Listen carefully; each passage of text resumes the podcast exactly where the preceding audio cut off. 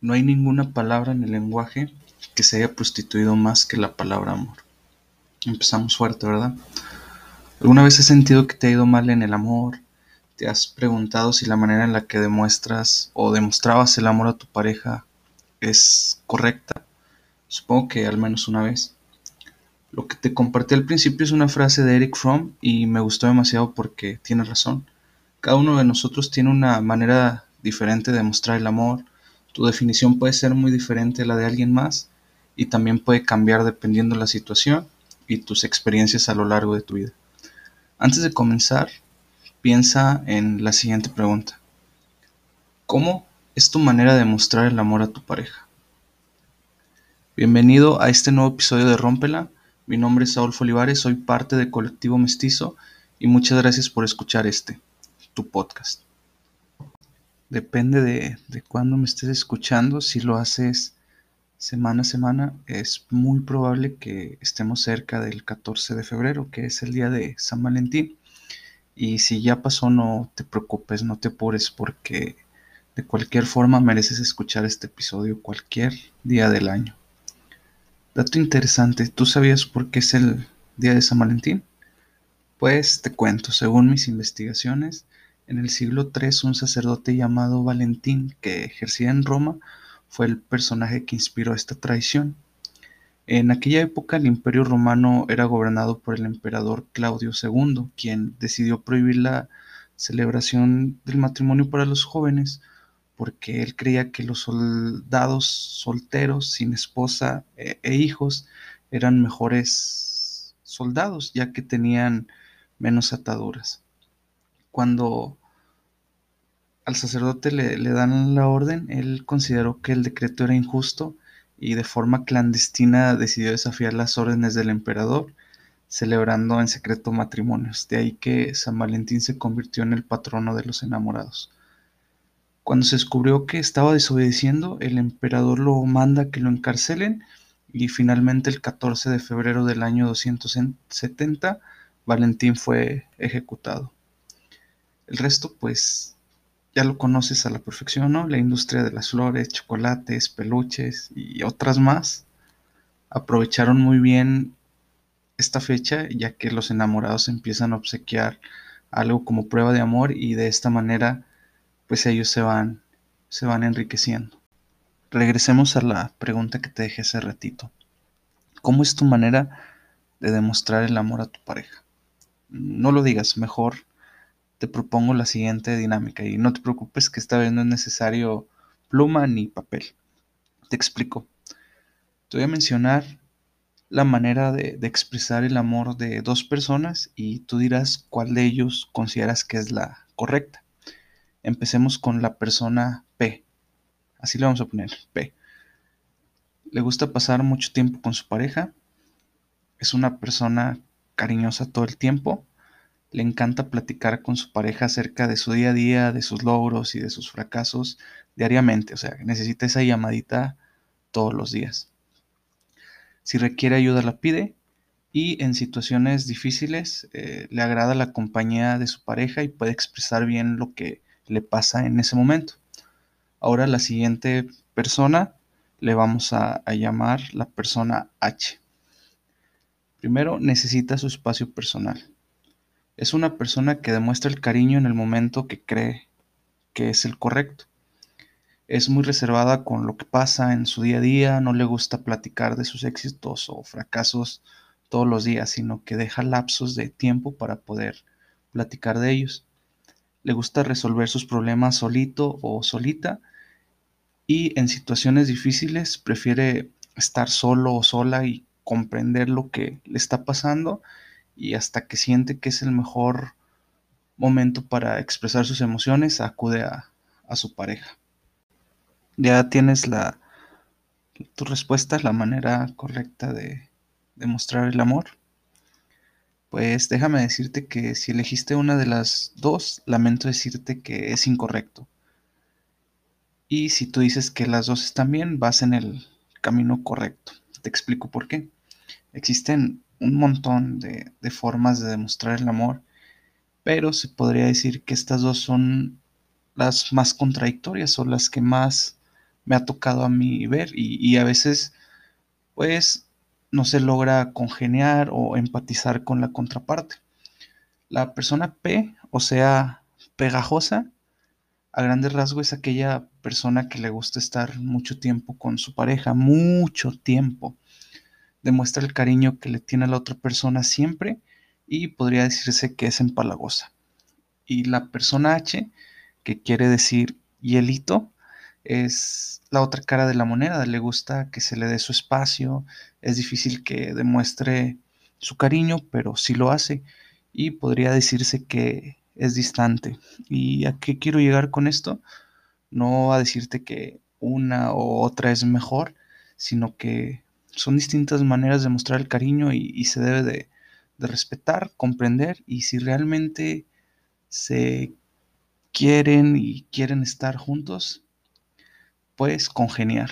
Por eso es de vital importancia la comunicación y olvidar en algunas situaciones esa regla de oro que nos dicen de trata a otros como te gustaría que te trataran, porque a lo mejor a tu pareja no le gusta ser tratada como a ti, así que entiende qué es lo que quiere y explica lo que tú quieres también para que conozcan su manera de mostrar el cariño y así puedan entablar una, una bonita relación. Este fin de semana hice una dinámica ahí en mi Facebook. Este, te voy a dejar en, los, en la descripción de videos la liga para que le puedas dar like a la página. Y empecé a platicar con, con algunos amigos, algunos conocidos acerca de, del amor, de qué era el amor para ellos, qué no era el amor para ellos y alguna vez que hayan tenido una decepción amorosa y cómo lo superaron.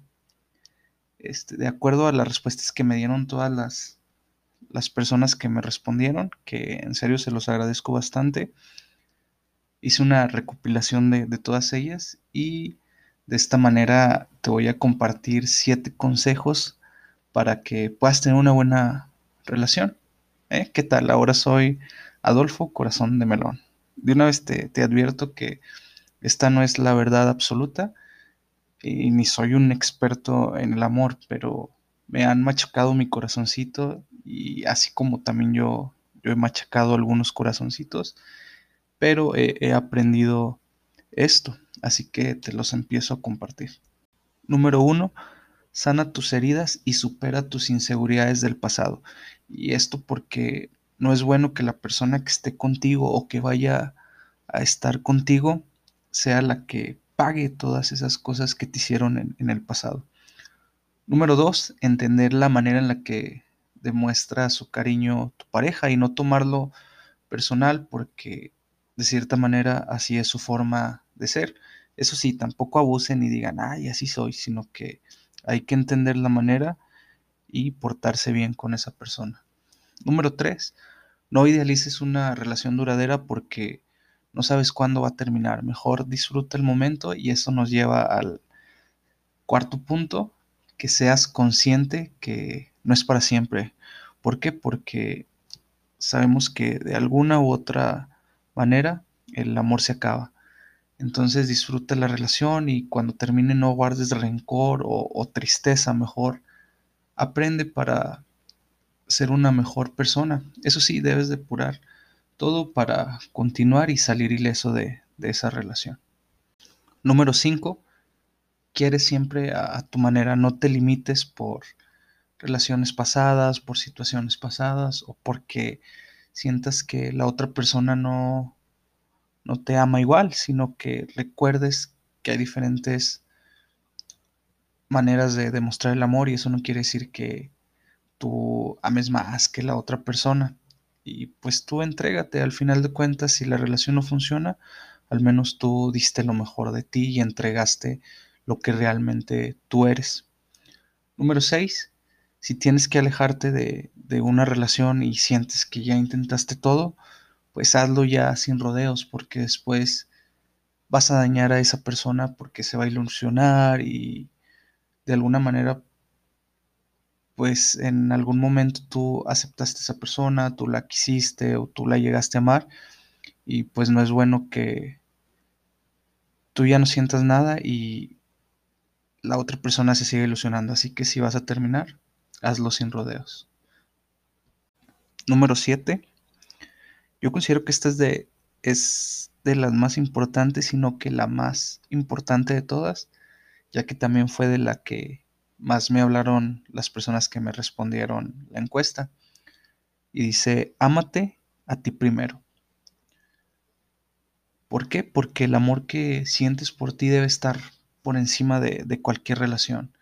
Dicen que el amor que aceptas es el que tienes por ti. Así que empieza a cuidarte, empieza a ser bueno contigo y a no aceptar menos. Estos fueron los siete consejos de, de, este episodio. Espero que aunque sea uno de ellos te sirva y lo empieces a, a, a, tomar en cuenta y a llevar en tu día a día con tu pareja. Y si te sirve, recuerda que me puedes mandar ahí un mensaje por Instagram que es Adolfo Olivares M. También darle like a nuestra página de Facebook que es Podcast Rómpela. Ahí estaremos haciendo más dinámicas, compartiendo avances de los episodios, compartiendo frases, compartiendo contenido que te pueda motivar en tu día a día. Y por qué no uno que otro meme.